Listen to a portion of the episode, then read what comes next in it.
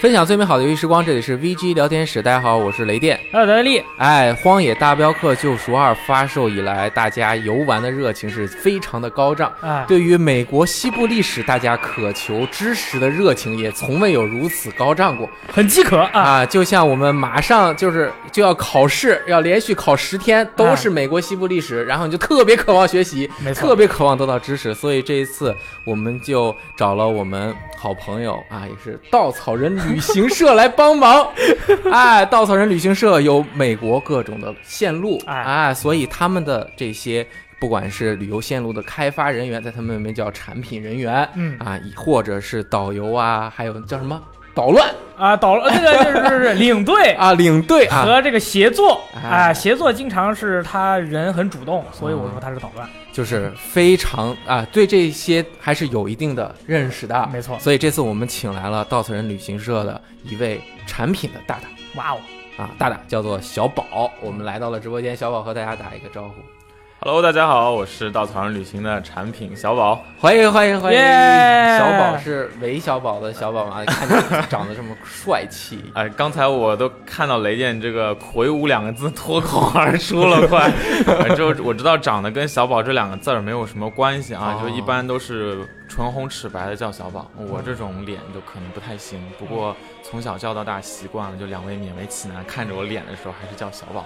不要叫什么老鸨什么的英文名是不是叫 Dear？的，呃，也可以这么叫我。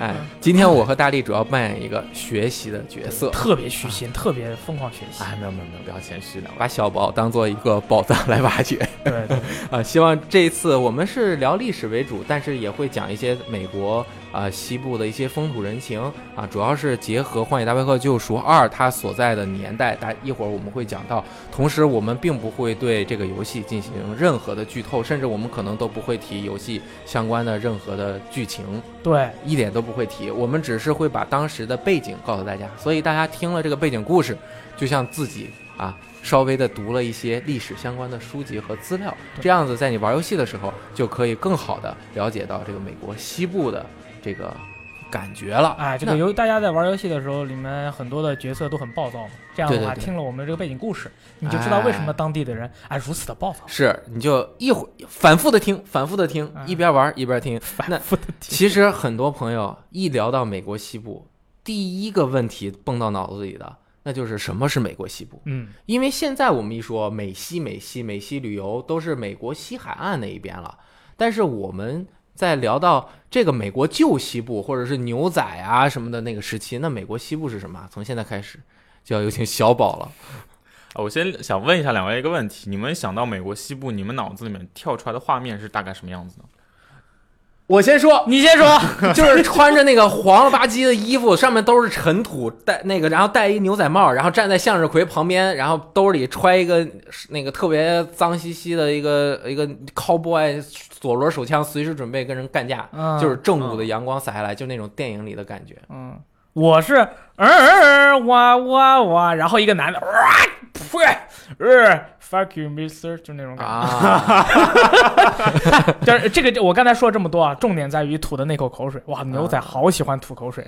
啊，其实我没有想到两位讲这么多，我本来想说自然风景的，没关系，我们抓到了关键词，那有尘土，对不对？。对哎，哎，然后咱们基本上就是我扯的强强硬一点，那就沙漠了呗。对对对。那我们现在在想到美西，哇，那个比如说《阿甘正传》的沙漠奔跑的场景，但其实那个美西这个定义，它官方就没有这么一个说法。什么叫美国西部？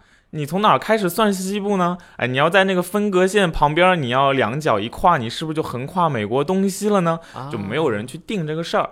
所以其实西部到底怎么算西呢？要看说话的人是谁，对不对？啊。如果我是广州人，那广州以北全是北方人。没错，上海我们是北方人。对对对，啊，有点这个意思、啊。是是是，所以美国一开始我们都知道是从东海岸慢慢的往西边扩张的。那嗯最开始扩张的时候，他们就聚集在比较小的一片儿，然后有一座山，现在如果去美东的朋友们可能知道，名字特别的奇怪，叫阿巴拉契亚山。阿巴拉契亚，差不多，哎，雷电，你这 英语天分可以说是与生俱来了，就差不多是这样。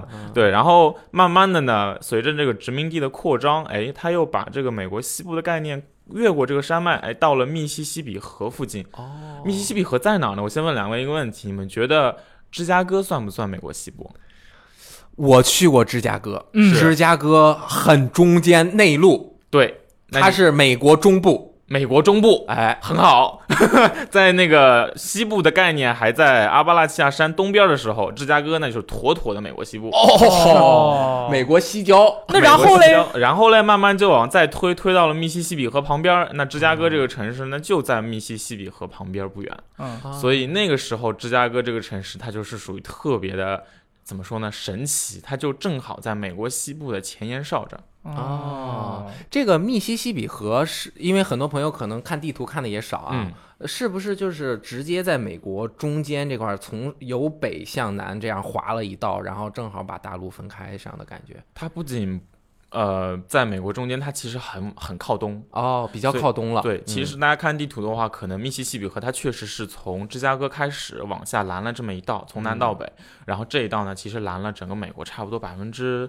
东边的四十，百分之六十的西边。哦，那这样子你一想就会觉得，哎，芝加哥怎么样都很难算得上是一个西部的前哨站吧？哦但是你要放在那个时候来看，芝加哥这个位置，那就是妥妥的是西部。哦，所以只那百分之六十都是西部对，啊，那好大呀！对。但其实西部这概念有一个一直没有变，就是它这个 frontier 的这个概念。啊。对，因为一直在往外 frontier 的中文是前线前线啊，没错，那它一直在往外推进嘛，所以前线走到哪儿，哪儿就是咱们的地盘儿，然后前线没到哪儿，那边就是遥远没有开化过的西部。哦，是这样。所以就是最刚开始刚刚说一点点推，那这个推过去之前那些，其实刚开始美国都在美国独立战争之前就不算什么美国，就就没开发，就大荒地。就要是有人站着了，嗯然后把印第安人赶跑了，自己开始生活了，那就这块地就你拿着了。哦呃，你要是没有什么人聚集，就是站着的那种人聚集在一起形成一个小镇子，那这块地方对他们来讲就是一个没有开拓过的地方，就很像咱们玩游戏打开那个战争迷雾。哎，哎，你没到那个迷雾那儿，我就那就是西部了。哦我打开这个地图了，好吧，这就算我的地盘了。哦，简单明白。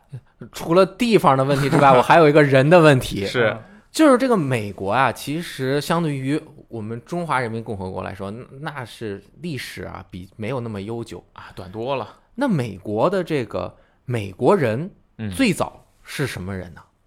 哎，这个问题又问到了一个非常非常关键的问题。哎现在咱们来想美国人的来源嗯还是一个问题。两位，嗯你们会觉得美国人他们大部分的来源，就大部分的母国是哪里？咱们都知道他们是移民国家嘛。嗯，我觉得是欧洲，因为我经常听到有人非常简单的一句话就形容、嗯美国人都是坐着五月花号来的那些欧洲的什么囚犯呀、强奸犯、杀人犯，就那一帮人来了之后，生了这个几何数量增长，就像养小白鼠一样，然后就把美国占领了。嗯所以其实美国人没有历史，嗯，是是这样吗？其实我觉得有点太偏激了。是是是。那咱们就从他们的语言开始看起嘛。他们现在说的是英语。所以，就现在可以说是英国当初留下来这波人，可以应该是最厉害的，对吧？嗯那咱们就从英国这波人讲起。嗯英国人来到这边殖民的时候呢，差不多已经是十七世纪了，就一嗯零一六零几年。这个时候呢，距离哥伦布发现新大陆那已经过去一百好几年了。啊，就是其实欧洲人民都已经知道了这片有片新大陆了，所以他们根本就不是第一批来的人。哦所以英国人其实那时候呢来的时间相当的晚。那他们之前有谁呢？之前就是哥伦布，他受的是西班牙王室的任命，所以很多西班牙人来到这边来。哦，而且西班牙人可能自己他所处的位置就比较的靠南，阳光、沙滩、美女、比基尼，哎，说远了，他们就很他们就很喜欢这种，对吧？嗯所以他们到了新大陆之后呢，他们也就往温暖的地方走，比如说咱们现在的加勒比海湾那一片儿，嗯都说的是西班牙语，那当初就是西班牙殖民者一开始到的地方。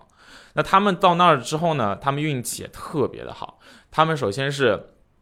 找到了很多很多的那些动就植物，当地就直接种着的，你就可以直接拿来做贸易的。另外呢，他们去的时间点非常的精准，他们正好那边有个古国，就有很多古国嘛，有个叫嗯印加帝国，哎，正好是处在内乱的时候。哎，西班牙人一到了，充分就发挥了就现在很多那个国家的人民不都会那种挑拨离间的伎俩吗？然后就利用了这种。内乱的时候，把人家帝国这给直接吞下来了。那人家帝国毕竟是帝国，对不对？有很多的财产，那其中最重要的一个就是银矿。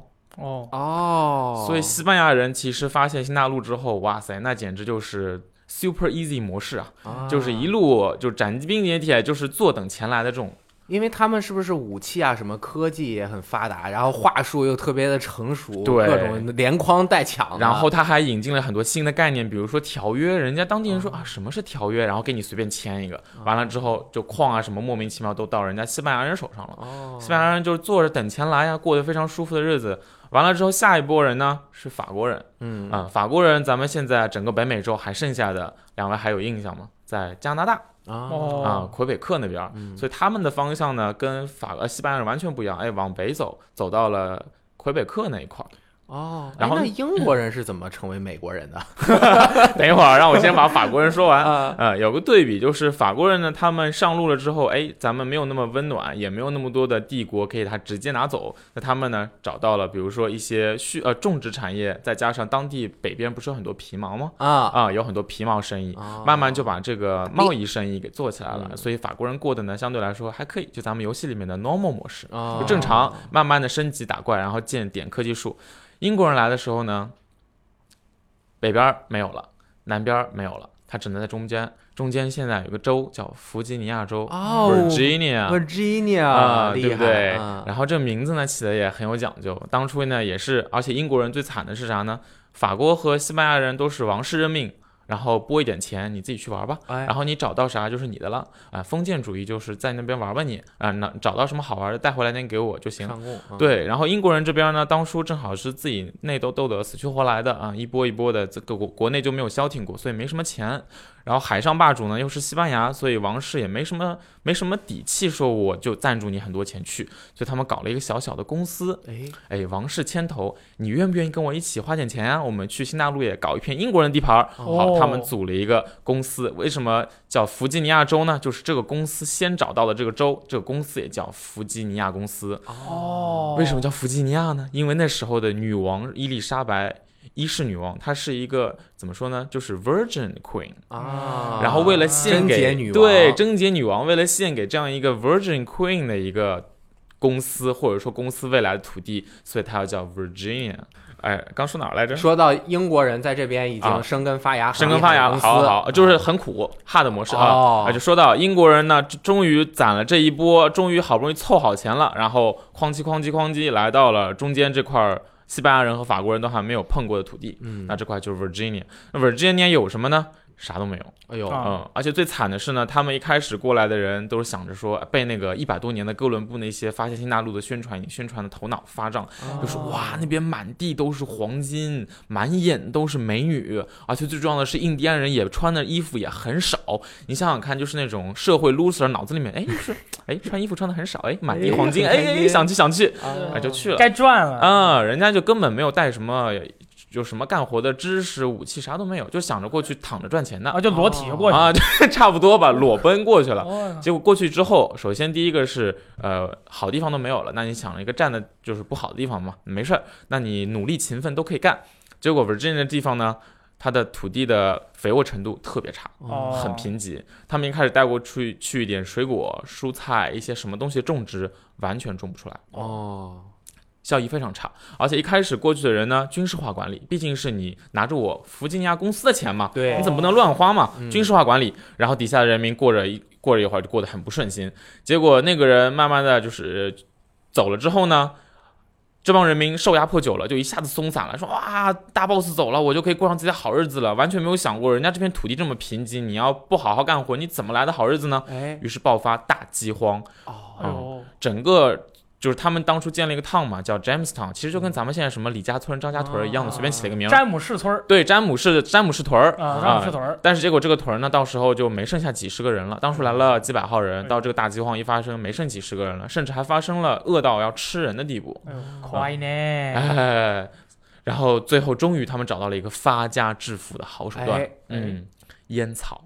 哦，tobacco，游戏里也有很多烟草，cigarette，现在你们想到 cigarette，你们会想到哪儿呢？我我我。不知道古巴这种啊对对有很多雪茄嘛，对。那就是从墨西哥、古巴那儿来的。OK，啊、而且英国的这段历史跟咱们就是以前有一段近代史特别的像。哎，哎，英国那边呢，当初看到西班牙人从南美带来了很多烟草，眼红。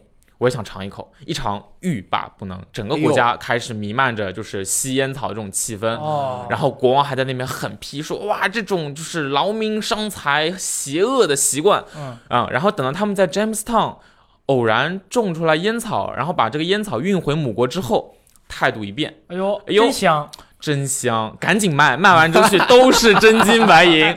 然后结果不巧就碰上咱们咱们国家了嘛，哦咱们算是给英国人接盘了啊，哦就是英国人他已经遭到了西班牙人的一波洗礼，就是已经从吸烟到后面产烟了，然后产完之后运给谁呢？就运给咱们了哦啊，所以其实跟咱们这段很像。明白。那这些英国人，或者说他们什么时候搞起了这个独立战争？是谁搞的独立战争？他们为什么要独立？啊，这个就顺着刚才烟草继续说，烟草有了之后，那你有地嘛？那你慢慢的要把地方扩大。万万没有想到的是，人家根本就不是一片无人之地啊，哦，哦，刚要扩张，结果就遇到了遇到了那个原住民，嗯呃，然后原住民就原住民虽然没有那种现代化的武器，但人家在剑上面涂点毒，那也是你受不了的，对对对不对？而且特狠。对，然后就来来回回了好几个回合，直到发现烟草了之后，人家英国王室一看不对头，这块地方有宝藏，哦。呃，然后就赶紧派了更多的人过来。最重要的是呢，他为了支持更多的人，他把一些牛啊、羊啊带过来了。嗯，然后你想，这地方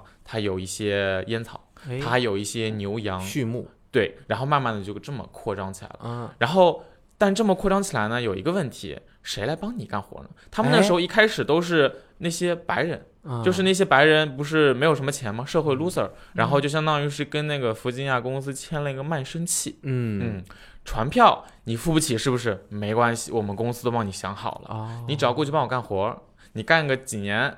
哎，我干到了，比如说五年，我分你一块地，但是这五年之前你干的活儿的收成都是我的，哦你船费就不用付了。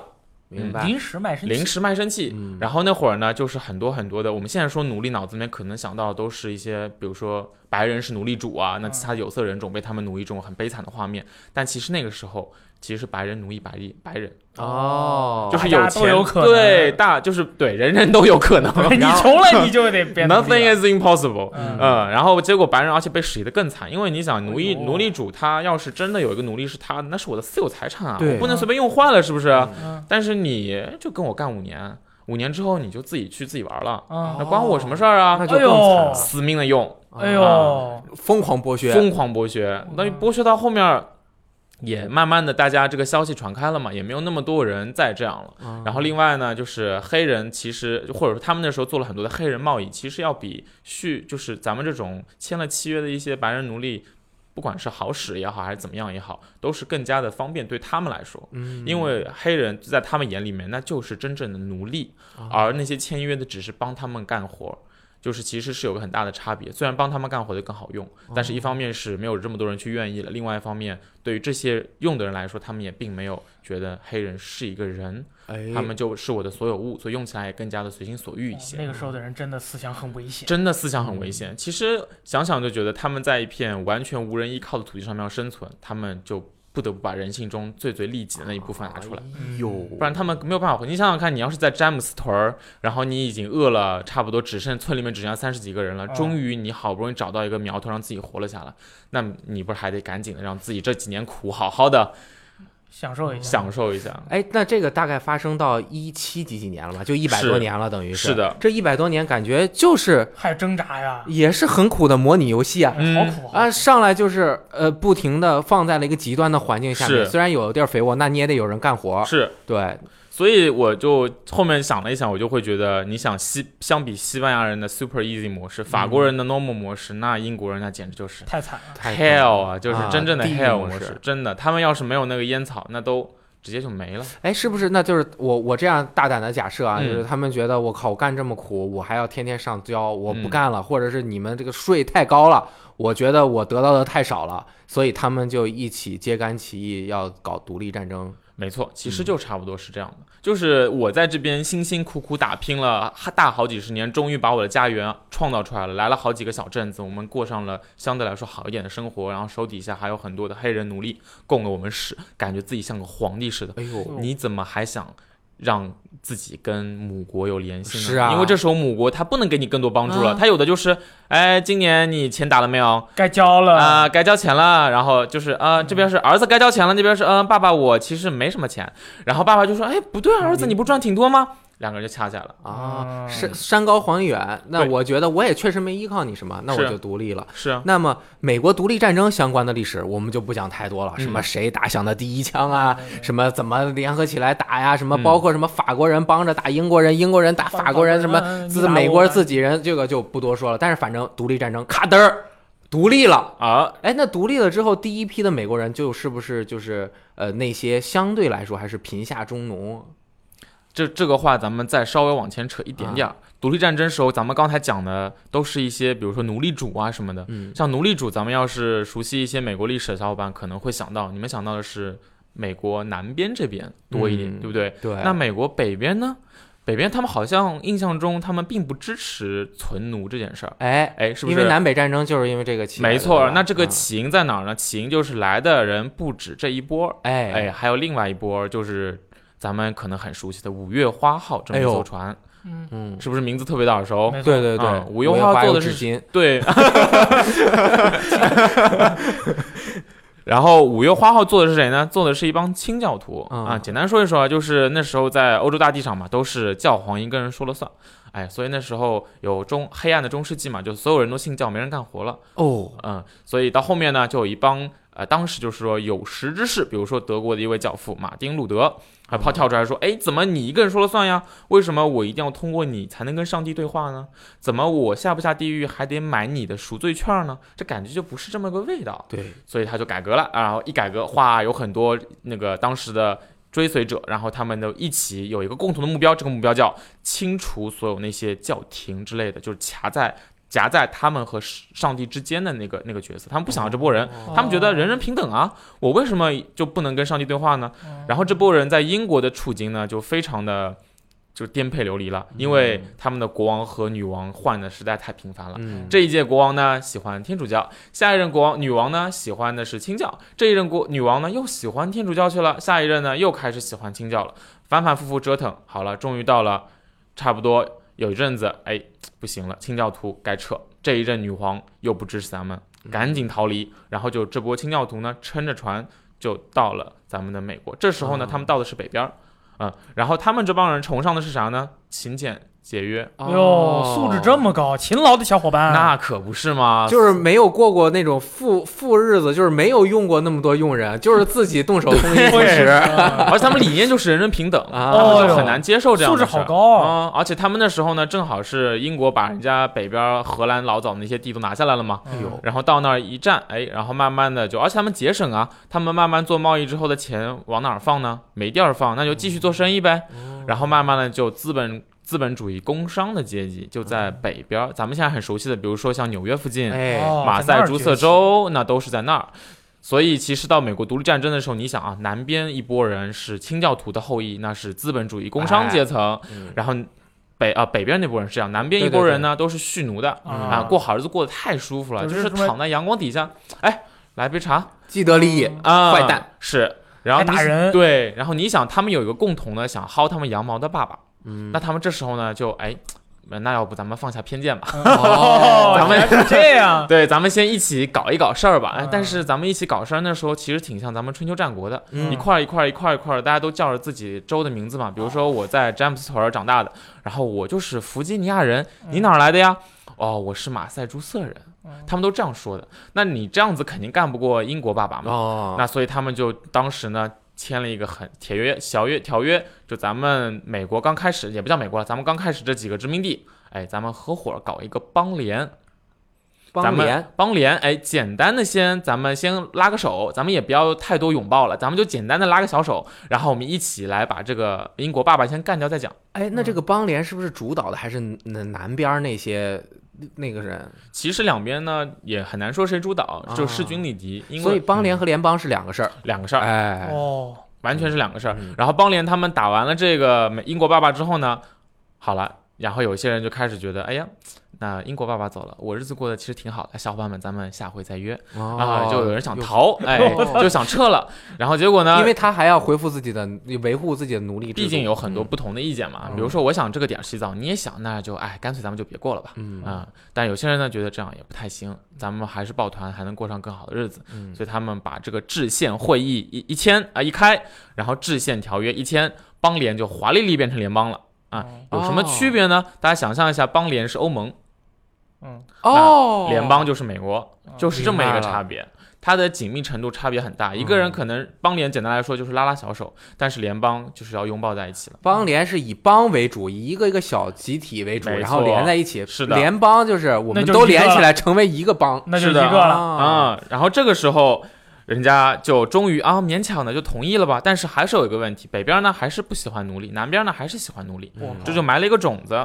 但是这会儿其实美国就已经建立了。是，啊，而且他们其实一开始呢，确实尝到了很多在一起抱团的一些甜头。嗯。嗯，也是因为一方面有那个工农产呃工商阶级他们在慢慢的发展技术，然后南边呢也是齐心协力的开疆拓土，他们这个时候其实那个慢慢的就把边界已经扩大到了咱们前面提到那个超难念的山，阿布拉契亚山，对，没我错。特急了，怎么样？对，因为这阿，布拉契亚今天起来很顺口啊，念个咒语似的，是不是？阿布拉契亚，哎，就阿瓦达克萨巴。就差不多就退到这儿了已经。所哦以其实一开始美国人民为什么往西边走呢？纯粹就是因为，哎，我们过得越来越好了，然后英国爸爸这儿呢有越来越多的人想要过来了，哦，然后慢慢的人口慢慢变多，而且这时候那个人也过得比较好嘛，不像刚开始死人死那么多，然后慢慢慢慢越来越多奴隶主在，那你不能光有奴隶主没有地呀、对啊，慢慢扩，北边也是一样，北边慢慢有更多的人来做生意，那你们有地方这么多人做生意，那你的货从哪儿来？你得找地方有货嘛，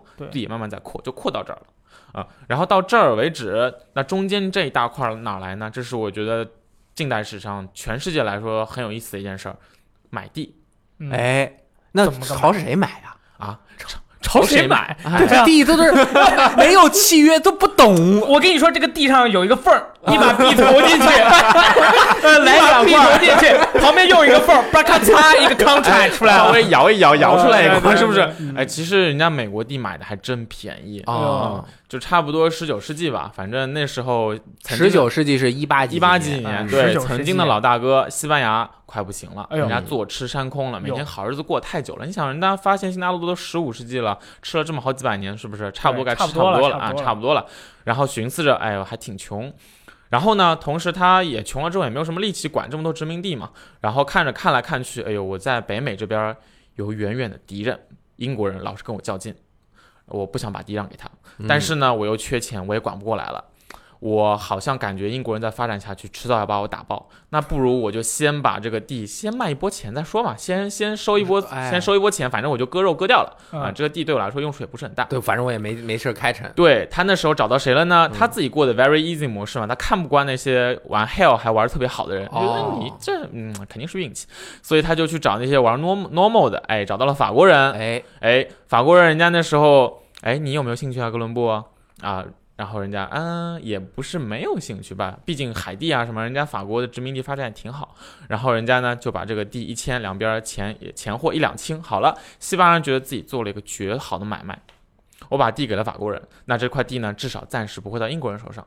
我的敌人暂时没有这么多利益了，对不对？我还拿了一波钱走，哇塞，这妈妈简直太合算了！然后就这么割掉了。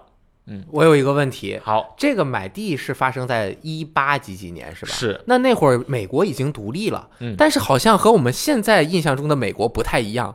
那美国边上怎么还能有英国，还能有法国？这个北美洲对吧？除了加拿大，那不那都是美国呀，对吧？对啊其实是因为英法还有西班牙还是占据着大部分的殖民地，还是属于他们的。美国独立了，其实就那一小块儿。没错没错。哦美国一开始没那么大，是没有现在这么大。特别小，不要说没那么大，就特别小。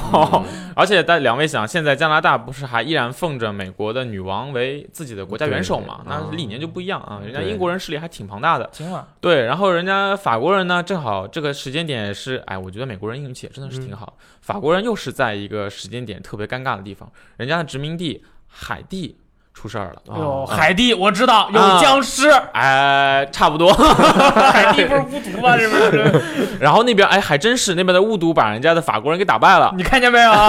我没瞎说呀。哎，厉害的很害嗯对，然后法国人就直接虚了，就直接打的差不多，因为当时也是一支很大的军队。哦完了之后呢，人家法国人一一寻思，哇塞，我这一大片地拿在手上，好像也没有太大用啊。哎唯一最大的用处呢，就是密西西比河的那个港口哎，新奥尔良。哦新奥尔良烤翅吃过吧？吃过哎，好像据说新奥尔良烤 翅不来自于新奥尔良是吧？啊、那个是后话了。不过那时候呢，就这个新奥尔良之前，中间那一大片土地，它要有人啊，嗯然后打死了这么多人，然后又伤了这么多钱，他也一没人往这儿放，二也没钱开疆拓土。嗯，然后法国人打的买卖是什么呢？我也跟英国人仇恨没有那么大，嗯，因为那英法百年战争都已经早过去了。嗯然后他想就是利益嘛，那我跟法西班牙人一样，我这波呢感觉自己也捞不上了，那我不如先捞一笔钱。哎，他这个可就不像西班牙和法国了，那至少是相对来说是法国割给啊西班牙割给法国的，这一回可就真的是法国想要卖给人家美国，嗯，然后人家美国这时候一样啊，那个开疆拓土到了这个山附近了之后，哇塞，这么急，这这不行啊，要不然咱们哥们儿我们翻山过去吧。所以人家有这个需求，然后两边擦出了非常强烈的爱情火花，对吧？就是干柴烈火，轰一下，来赶紧把协议签了。人家卖了多少呢？这块地有多大？大家简单的想一下，美国我们知道那一片地的，呃，大家把它分三等分，就像咱们哎冰淇淋三色杯，OK，嗯，中间那一整块颜色哎呦，就是法国人想卖的，嗯，直接那么大一块儿，嗯。那得卖多少钱啊？最开始呢，他就想卖一点点，他就想把哦奥尔良嗯对奥尔良钢盔你要不要嗯？人家美国人也是，哎，奥尔良钢盔你都要了，你都卖给我了，你剩下还要这做啥？啊，然后慢慢的就一点点吃下了整个对打包售价，哎，嗯然后一共卖了多少钱呢？两千万美元，我靠，急了，我操，那可能那个时候都有两千哎，万美元，那个时候两千万美元也确实确实值钱，确实值钱。然后换算一下呢，现在我看的数据啊，我也没有去验证过，如果说错了大家不要揍我。嗯，就据说是每英亩差不多是四美元，哦，哦，所以刚才雷姐你们说投币，我觉得还真就这么回事。真是 投几个币了，就买一英亩地啊，啊因为我看那个。血色将至，There Will Be Blood 那个电影里面，那个是一九零零年左右，买地是五美元一英亩，那是差不多，这个四美元，真差多，不多而且这一百来年没怎么涨过，对啊，就说明没开的地方太多了，随便买。你就别说跟上海、北京比了，跟我们南京比，这地价咱们就比人家高了几百倍啊！他买这地是不是也有风险呀？就我买了地，这可能也干不了啥，因为谁也不知道这里有什么，谁也不知道这边有什么是最大的问题。哦，对，但是人家毕竟有一个需求在那儿，就是人口一直在涨，哦，而且他那时候有自信，就是在于他一直都是处于增长的状态。所以美国人买了地嗯，这么一大块儿，也嗯没什么自己人，是那他就开始了这个向西的向西的运动，所以就刚才咱们说的嘛，就开始把这个西边的 West 这个范围慢慢的挪到了密西西比河这儿，因为当初其实买地也就在这附近嘛，然后密西西比河这块如果有农业的话，运输特别方便。嗯，就直接运到了奥新奥尔良，然后直接打包，直接回国了，然后赚钱了。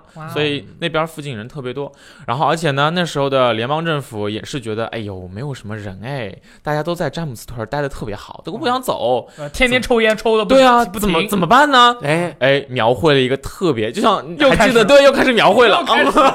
首先好几发连发，首先第一点是跑到那儿站下了，你就是王，就是你能拿地。OK 啊这是第一点。嗯啊，没钱的人嘛，其实你也翻不过去，旅费就不行。插旗模式，插上旗就是我，占山为王，赶紧插，赶紧插。然后，哎，这话怎么说？怪怪。哎，不好意思。惊了，我惊了，然后完了之后呢，另外一个就是，哎，你爱不爱咱们国家？哎，爱国就赶紧往西走啊！为祖国开疆拓土这么荣耀的事，你怎么不干呢？对啊，拿上你的爱国者之枪去前线，没错，不仅利己，嗯还为集体就是还占了一个很高的荣誉。啊就是我去那儿我还赚钱，然后我告诉妈妈挺着腰板，就是妈妈我去为国争光了，然后慢慢的其实去去去抢地去了。荣耀战魂呐！哎，荣耀战魂就是这么回事儿。然后人家扩过去了之后吧，呃，其实土地嘛，到那个路这个这个购地案呢，其实非常大。有兴趣小伙伴们可以在网上搜一下，哎故事特别多，叫哦路易斯安那购地。所以现在咱们在那个靠近呃新奥尔良那边有个州，还是叫路易斯安那，就是这么来的嘛。但是其实再从那儿再慢慢的往西走，其实已经开始进入戈壁状态了。所以你要说美国人民打到那儿，其实作为一个以农业和商贸为主的国家来说，他就已经觉得 OK 了。再往那边好像都是沙漠了，我好像不是很想去了。那为什么美国还最后到达了太平洋边儿呢？为什么呢？因为人家要做生意嘛，哦人家一直都只做的是太平洋的生意。然后我都到这儿了，然后中国人咱们我自己就是啊，我旅行有个心态，来都来了，就是啊对不对？就是我来都来了，哎，那个地儿好像不远，不然我们就去一下。啊，美国人一样的想法，他都到这儿了，哎，老早的时候我窝在特别东边，我也没想过这事儿，太遥远。现在我都到中间了，你怎么哎，就好像就差一点儿我就别能？停啊，对啊，就是为不要什么停，继续插旗脚啊，步不要停下。呃对，然后不要停，急了，往西插 急了，我操！然后就一片处女地是这样的，是是是是是，根本就停不下来，就不想停，你知道吗？可以可以可以可以对对对，就是永动机，然后就往西推了。然后想推到太平洋这儿，然后人家西班牙不干啊，西班牙这个这个算盘简直就打崩了。当初我把这地给法国，就是想你们不过来，结果没有想过，哎呦，哎呦，就大概就四年吧，就在法国人手上待发展到了没几年，门口了吗？对，就直接到门口了。然后法国人不干了呀，啊，西班牙人不干了呀。但是呢，西班牙人自己那时候也衰，哎，西班牙人其实玩完这个 very easy 模式之后，他可能就直接就撤场了，啊，就变菜了，玩完生下来模式玩就直接脱脱机了，你知道吗？嗯。就就直接脱机，脱机完了之后的后果呢，就是他，哎，墨西哥这边儿他们独立了哎呦，啊，然后这片地方呢就开始变成了墨西哥的领土。哦哦，所以中间有一就是或者中西有一大块是叫墨西哥，对，像原来美国以前是墨西哥。啊，西惊了部都是墨西哥啊，像比如说有个州还记得吗？叫新墨西哥州。啊，怪不得墨西哥中间有个西字，这个西是有意义的，是不是？Maxi 的 C，啊对，然后大家看这嗯州名儿也看得出一些门道，比如说像 Arizona、California，他们这种都是 A 结尾。像西班牙语呢，他就特别喜欢用这种 A 结尾的作为一个，比如说名字。然后比如说路易斯安那，你看它拼写对就特别的恶心。然后啊，一看就可能是法国。然后在北边 Massachusetts 这个名字拼起来也很烦嘛，哦当他们当时就是拿了荷兰的名字。不同的语系的，对对对巴巴拉巴巴，哎，这讲不定也是 我我觉得啊，美国人把什么英法西西班牙全打走，我一点都不为那那英法西的他们人那个，又卑鄙又是坏，但是把墨西哥人打走，我挺为他们抱不平的。哎其其实人家墨西哥人没这么想，啊 人家墨西哥都城在特别南边。啊、啊，墨西哥城，对不对？一个内陆城市，然后他们内陆城市作为都城之后呢，其实人家最发达的是靠近加勒比海的海岸，嗯那边比较发达。啊，人家大家现在对对对，上面大家无所谓了，哎，大家现在看地图呢，就发现墨西哥特别是一个特别像一个腰身特别纤细的一个美女。惊了，对，人家的发达地方呢，都在自己的那个小蛮腰那儿。哦，然后人家的北边都是啥呢？往上都是那种高山嶙峋，然后都是那些沙漠地带。哦人家对于山峰对，哎双特别高，不止，就是很多峰啊然后特特别多的峰，然后还有很多沙漠。人家想着我翻山越岭有啥呀？我翻山越岭过去是内华达沙漠，又没有维加斯。对，人家过去是送死去了，就不如我就自己在小蛮腰这待着嘛。所以啊墨西哥人其实那时候没有怎么很多人跑到美西这块土地上去定居，啊那不在意了，对，不在意。嗯所以当初当初其实那个当然诱因不是这个了，就是那边的人一直都是很少。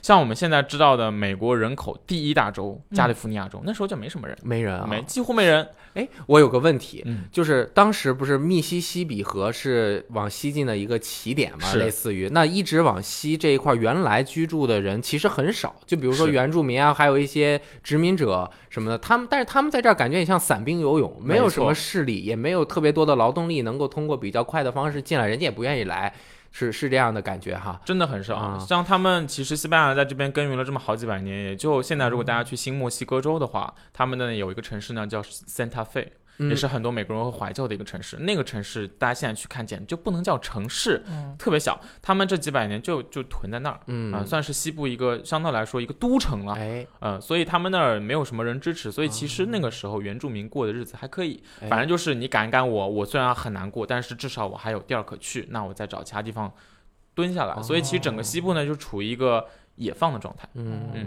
而且那个时候西部还有很多野牛啊，野牛六千万头野牛，松鼠、野牛、小兔子、是。白鹿、白尾鹿、麋鹿，各种鹿，全是我们游戏中都 学到的，还有什么火鸡，对三星的，呃什么黑熊、灰熊，啊。对对，各种啊，都是这样的。那嗯。转机发生在哪儿？转机简单说一下，发生在德克萨斯州。哎。哎，德克萨斯州呢，当初是这样的：西班牙人，德克萨斯州他依然在西墨西哥眼里的上边嘛，他嗯不是很愿意来，嗯，但是人家离美国近啊。哎，哎，而且那块儿也是平原，所以很多美国人呢当初就攒吧攒吧的，哎，要不我们去德州吧？这边很多被人占满了，插插不了旗了。呃，狂插不止。对，德德德州你们那好像还没什么人插旗，哎你嗯们墨西哥人不愿意插，那我帮你插行不行呃，然后墨西哥呃墨西哥想法也很单纯，啊、反正我那没什么人，嗯我把你放进来，嗯但是呢，你要给我缴税啊，什么什么不拉不拉的。好了，这样一搞呢，发现了一个世界上特别多的事儿，就是人家美国人来的越来越多之后呢，这个地方突然他有一天就觉得我不是你墨西哥了，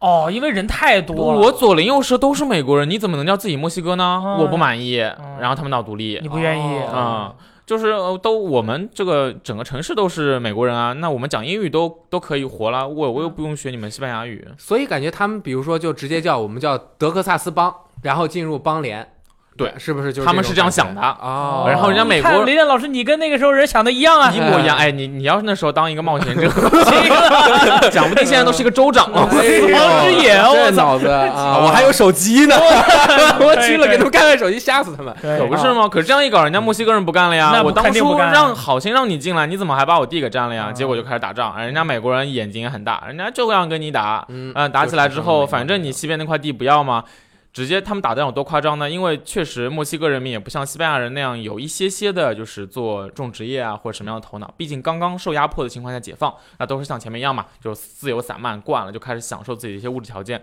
然后兵力也不足，兵站的军力也不行，然后被美国人是打的屁滚尿流啊，哎直接就抄到都城了，墨西哥城这个首都就直接被美国人给围了。哎呦呃，然后那就只能怎么办呗？老套路，割地赔款。哦，我以为是关前门走后门就跑了。哎不好意思，那那倒没有。不不过人家就直接把整个腰腰斩了嘛，就小蛮腰你留着吧，小蛮腰以上这个你也看不上，给我呗。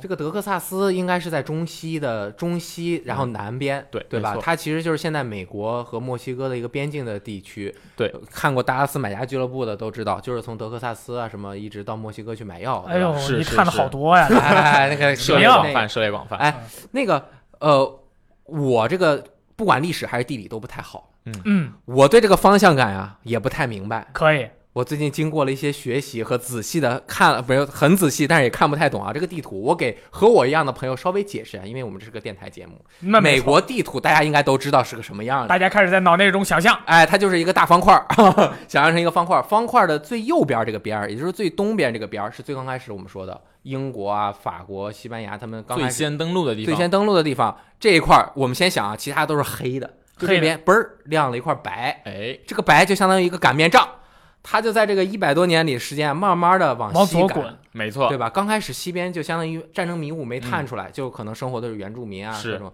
然后他这样赶赶赶，刚刚说的中间赶完了，最后赶的是最西边，因为西边最远，嗯对吧？怎么修铁路，不管怎么样都过来，然后就感觉像迷雾，就通过西进运动一点一点的全都探开，然后成为了美国现在的这个整个的一个大方块的形状。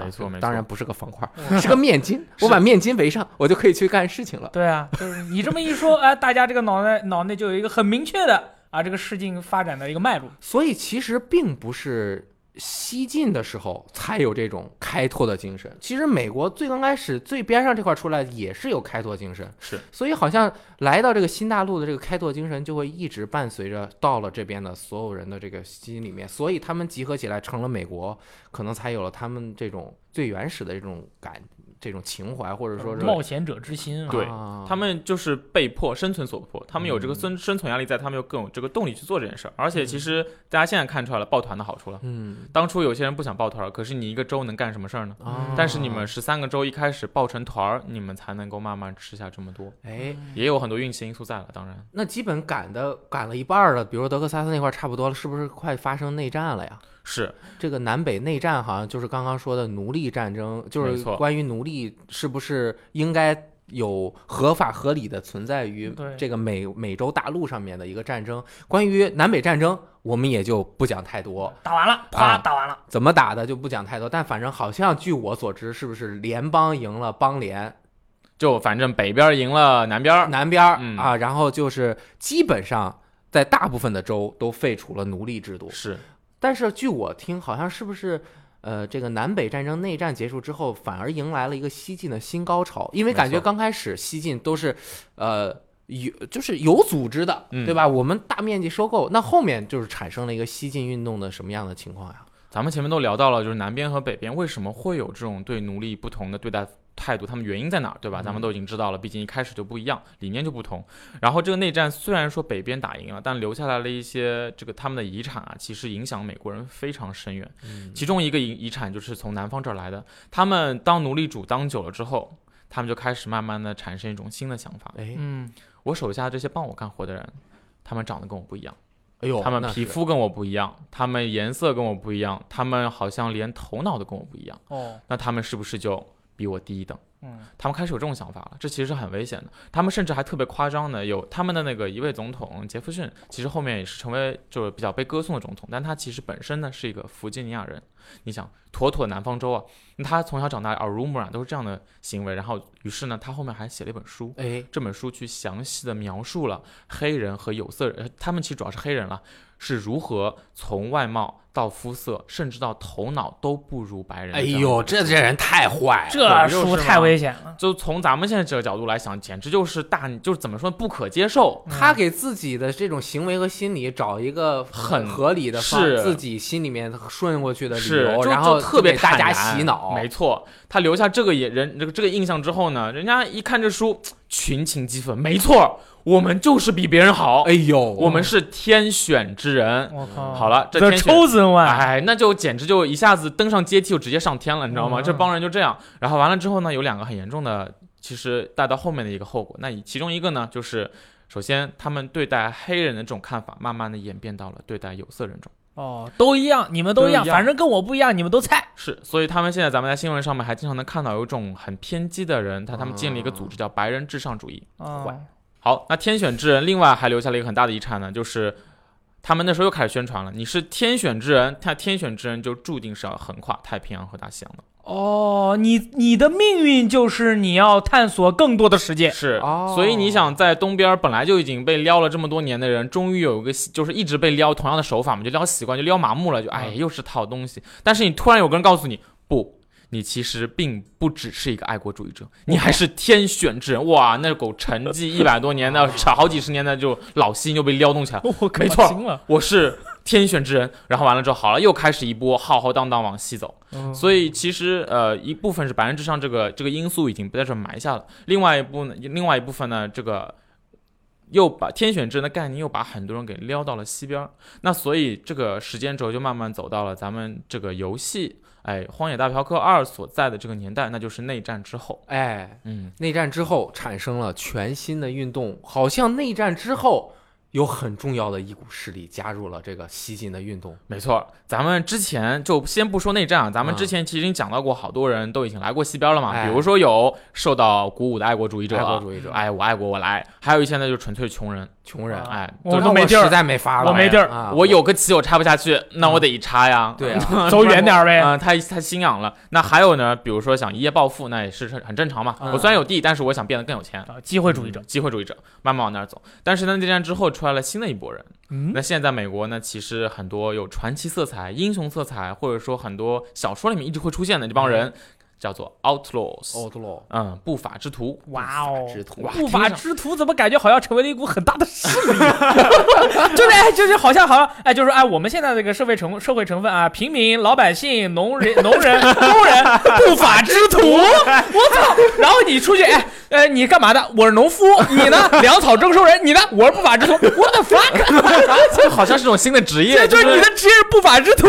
哎，创造职角色的时候，这个职业好像感觉很奇怪，对啊，不这什么东西？啊对，其实来西边的呢，还是那一波人。那为什么这一波人以前可能没有这么的无法无天？为什么现在会变成不法之徒？其实也有好几个因素在为什么呢？啊。首先，第一个就是大家如果现在看一些西部片的话，还是那句话，是不是都是沙漠？对，太荒了。哦对啊可是人家中部刚开始的时候，人家不是这样的呀。啊政府说是有地的呀，人家就是有地呀，哦，可以种啊。可是跑到这儿来，我种啥呀？那怎么办啊？我没有地方可以种啊。我种草啊。啊，然后我好不容易，哎，对，没错，然后我种草，好不容易把草给弄起来了。比如说啊，嗯好不容易吃下来一块地了，就是一个绿洲，哎呀，辛辛苦苦干活大半年，嗯一个沙尘暴没了。哎呦，哎呦我去，那惨！我我心中的不法的内心要燃起来。对，啊，而且更加让人心态崩坏的呢，是我有知识，哎，我有我有很好的基础，然后我一步一步呢就打怪升级，我终于升到了四十九。没有想到旁边一个一级的新手莫名其妙，比如说遇到了一支原那个原住民队伍，然后原住民对他特别好，然后直接吃下整盘变成五十级，心态崩掉了。那必须崩呀！啊，运气这不是一个层面可以解释的。然后一个沙尘暴来了，人家原住民都已经 handle 了，就这么几百年，知道沙尘暴怎么躲。人家哦我不知道，一个沙尘暴过去，四十九级的人已经躺在路边儿，然后刚来一天的人升到五十级还活得特别好，是硬汉了呢，心态直接崩掉那怎么办啊！那怎么办呢？？What are we gonna do？哦，那我们就变成 outlaws、哦啊！我他妈不干了，我不做人了。啊！我干脆抢你，我不快点吗？感觉反正好像也是一无所有。那没办法，啊舅舅我不做人了。时间也都花费了。自然太过恶劣，哦运气也太过重要。但是你让一个地方如果只靠运气活，那人的信念都已经完全崩掉了，哦，没有办法说服自己安居乐业的慢慢成长起来，那只能变成这样。第二个原因呢，嗯也有一方面是因为社区实在太不稳定。怎么说呢？这事儿呢？咱们都知道，现在美国西部不是有些矿吗？嗯对哎，比如说当初咱们那个旧金山这个翻译嘛，就是矿来的，不然为什么 San Francisco 叫旧金山呢？我当时还觉得挺奇怪的，老师英语老师叫 San Francisco 旧金山，哎，怪怪的。完全就是圣圣弗朗西斯科对，和旧金山有什么关系呢？哎原来旧金山可以分成旧的金山，哎，就是这样的。我想的是什么？以前它可能是金山，后来被挖没了，那这里面没有了，不能叫空金山啊，那就叫旧金山了。哎，其实都有，咱们就不细说了。但是有很多矿嘛，嗯但是有一个矿你挖着挖着就挖完了，哎，所以有一部分人刚来的时候，哇，有矿，赶紧建个，就把自己的家建起来，老婆孩子弄好，学校也整好了，已经想好自己为儿子买套房的未来的退休光荣生活了。哎，结果矿没了，挖完了，哦那这房子你是要还是不要呢？啊那是马和地，你是要还是不要？那你种的菜你是要还是不要呢？你不要吧，那你明年你怎么活呢？没矿了呀。哦，那咋办啊？那咋办呢？只能丢弃啊！那自己的家完了之后，我要重新建一个家。好了，还是那句话，心态崩了。又崩了，又崩了哎呀妈，又崩了！这已经是第二批人了。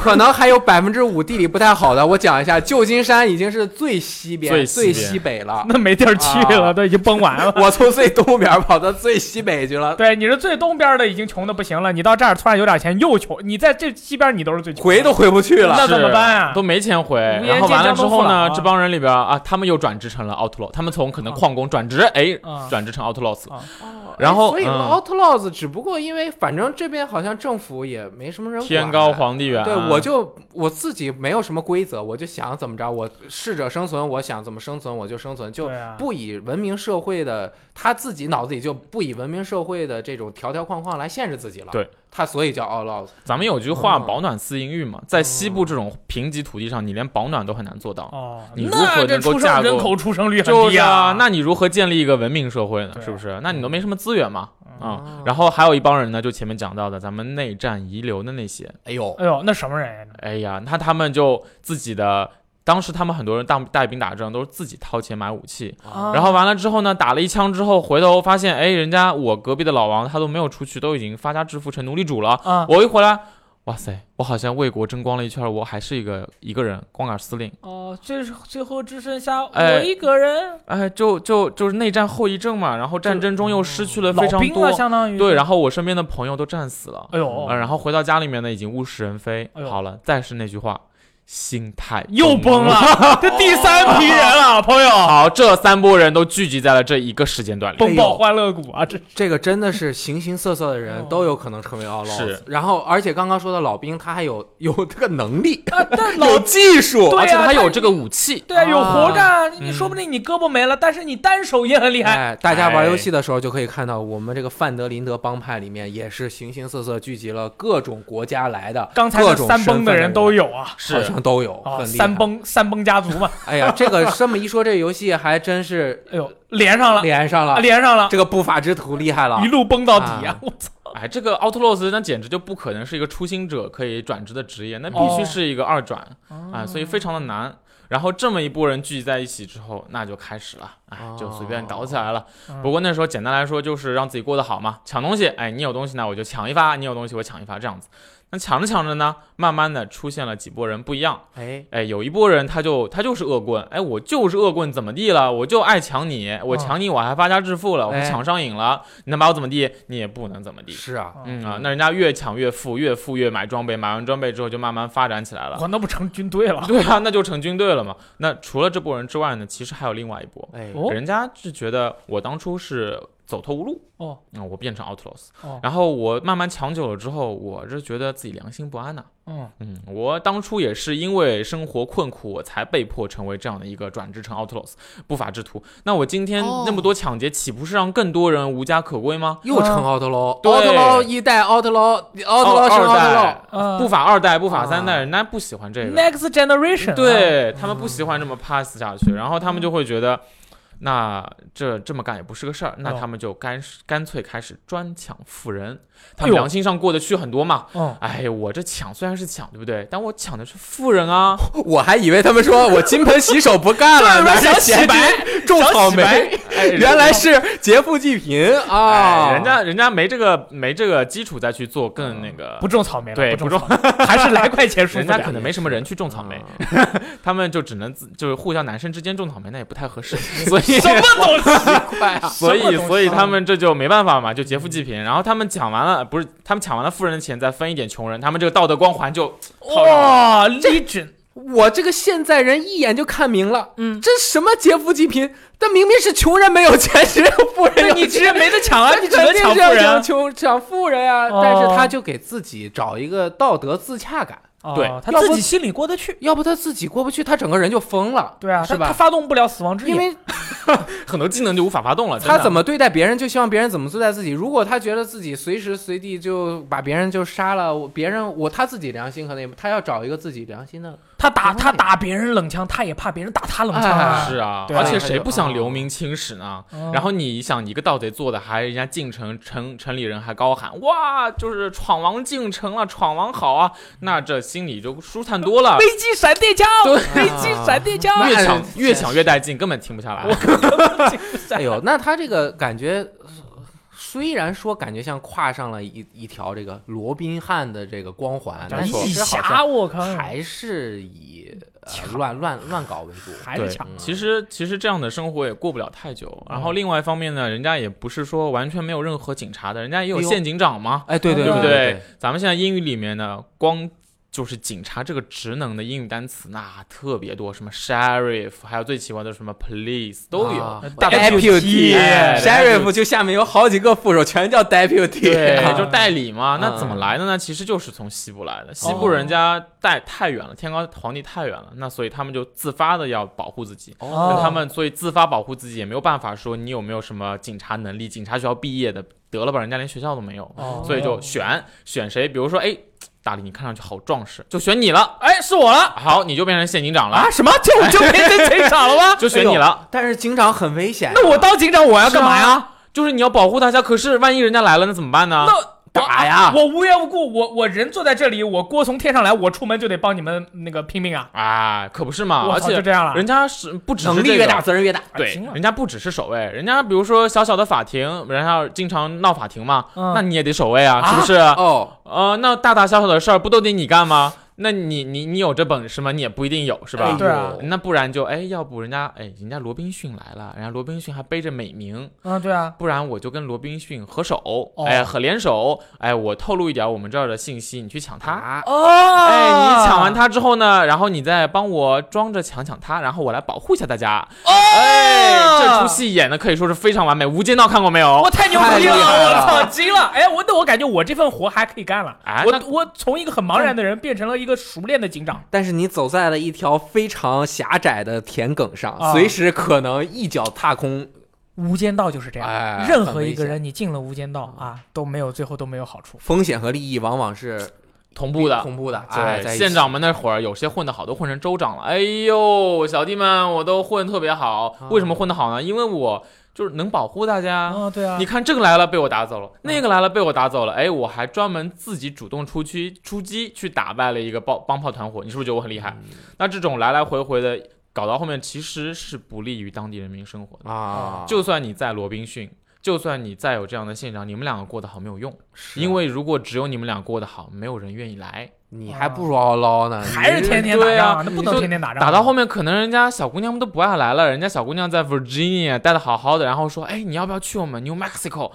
哎，什么垃圾地方，啊不爱去。对，然后完了，你就自己一个光杆司令在那有钱，你也没有用。是所以其实到后面其实是有一个人民自己的需求。首先我们来简单分析啊，恶棍那就不用说了嘛，不不能容许他继续存在了。如果有他在，我就根本不能够安定下来。那罗宾逊怎么没有的呢？也很简单，他去抢富人，那谁当富人呢？哦，富人被抢完了不来了。对，而且总有穷人会累积自己财富，变成下一个富人。哦，对啊，那所有富人都被抢了的话，人民就没有就是继续干活的动力了。哦我还不如穷人，我等罗宾逊来发，但是我发呢，我又我又吃不好，就很纠结。就是，哎，我我我我干活吧，我被你抢；我不干活吧，我又吃不饱。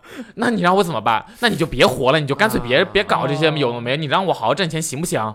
这就感觉比中世纪的黑暗还好惨啊就感觉没法活了。就感觉好像我是一个富人，我今天出了门，走着走着，远处呃哇哇哇哇哇，然后过来抢了我一波。我真有可能，我今天又第二天我一出门，远处呃哇哇哇又来抢我一波，我所以觉得日子没法过了。所以他们也要雇一大堆人当保镖，那也得花钱，这也得花钱，反正雇谁啊？而且你还不一。定能保证那些人来听你。啊，哎而，而他们没准内乱就想，感觉啊这个太太混乱了。是，但是混沌的东西啊，它这个混沌转着转着转着转着，它早晚会慢慢的趋于平衡，是的，是吧？对，混沌嘛，转着转着，就是它转着转着转着就没劲儿就平了，啊就像你一杯子，对吧？你倒一滴墨水，然后嘟嘟嘟转转转，最后它还是可能会平是。啊。而且再有一个什么呢？那时候咱们时间轴都已经跨到马上到一九零零年了，那都已经是近现代社会了，是不是？末期了，文明那个该收皮了。工业革命、蒸汽机什么的发展，特别是铁路一铺，没错，特别是像内战的时候，哇，南北两边拼命的去发展自己，点自己的科技树，啊点出来好多新的科技，那战后都开始慢慢用起来嘛。啊，对啊，然后西部铁路一铺也没有那么遥远，嗯所以政府的手也慢慢伸过来了。哦，政府干预了。对，慢慢的，哎，这块地方你们待的特别舒服，是不是？嗯一方面是政府的手伸过来了，因为很多 outlaw 的事情，他们就睁一只眼闭一只眼，毕竟信息传递也比较慢。嗯另外一方面呢，当地也有这个人民的群众的要求，他们也希望自己是一个安居乐业的稳定的家园，而不是一个一天到晚 outlaw 进我家门跟进自己家门似的一个地方。打开抽屉，按方块键捡取道具，对这，样不行。这样不行，这样搜家这种事儿不能多干。所以慢慢的，其实到一九零零年的时候，整个不管是人民也好，还是政府层面也好，两边其实都不乐见于不法之徒这个群体继续存在。该消失了。太好了！说到这个节点，嗯一九零零年，嗯，《荒野大镖客：救赎二》发生在一八九九年，以及之后可能有一些时间跨度。可以。《荒野大镖客：救赎一》发生在一九一一年，以及之后有可能拓展几年，这是美国西部落幕时期的故事。哎呦，那在这些时候，我们还会再深入的和大家聊一聊这个。对，还有呢，包括我们刚刚没有提到的美国原住民，我们光说我们为了讲历史，自己就都我们美国 那个往这他们美国对他们拓展，但是呢。印第安人发生了什么？他们在拓展的时候，公路一铺，对吧？这个会产生什么样的对环境的影响？我们就会在我们的下期节目里，下期节目里给大家继续请小宝老师给大家分享。啊哎呀，Mr. Dear，听完听完这一个小时的课呀，我觉得小宝真的是配得上老师的称号，那是真的哎，小宝老师。太好了。你说下次去美国，你是不是要报他的团？那一定要报稻草人旅行社的团，欢迎大家来。深度旅行，大力去过，对吧？啊，对啊，我靠，对吧？我就是那个你们到 你们那个，就别说了，那个大家都知道了大家都知道，对。啊。好，那我们下期再见。好，各位，下期见。There's guns across the river aiming at you. Lawman on your trail, he'd like to catch you. bounty.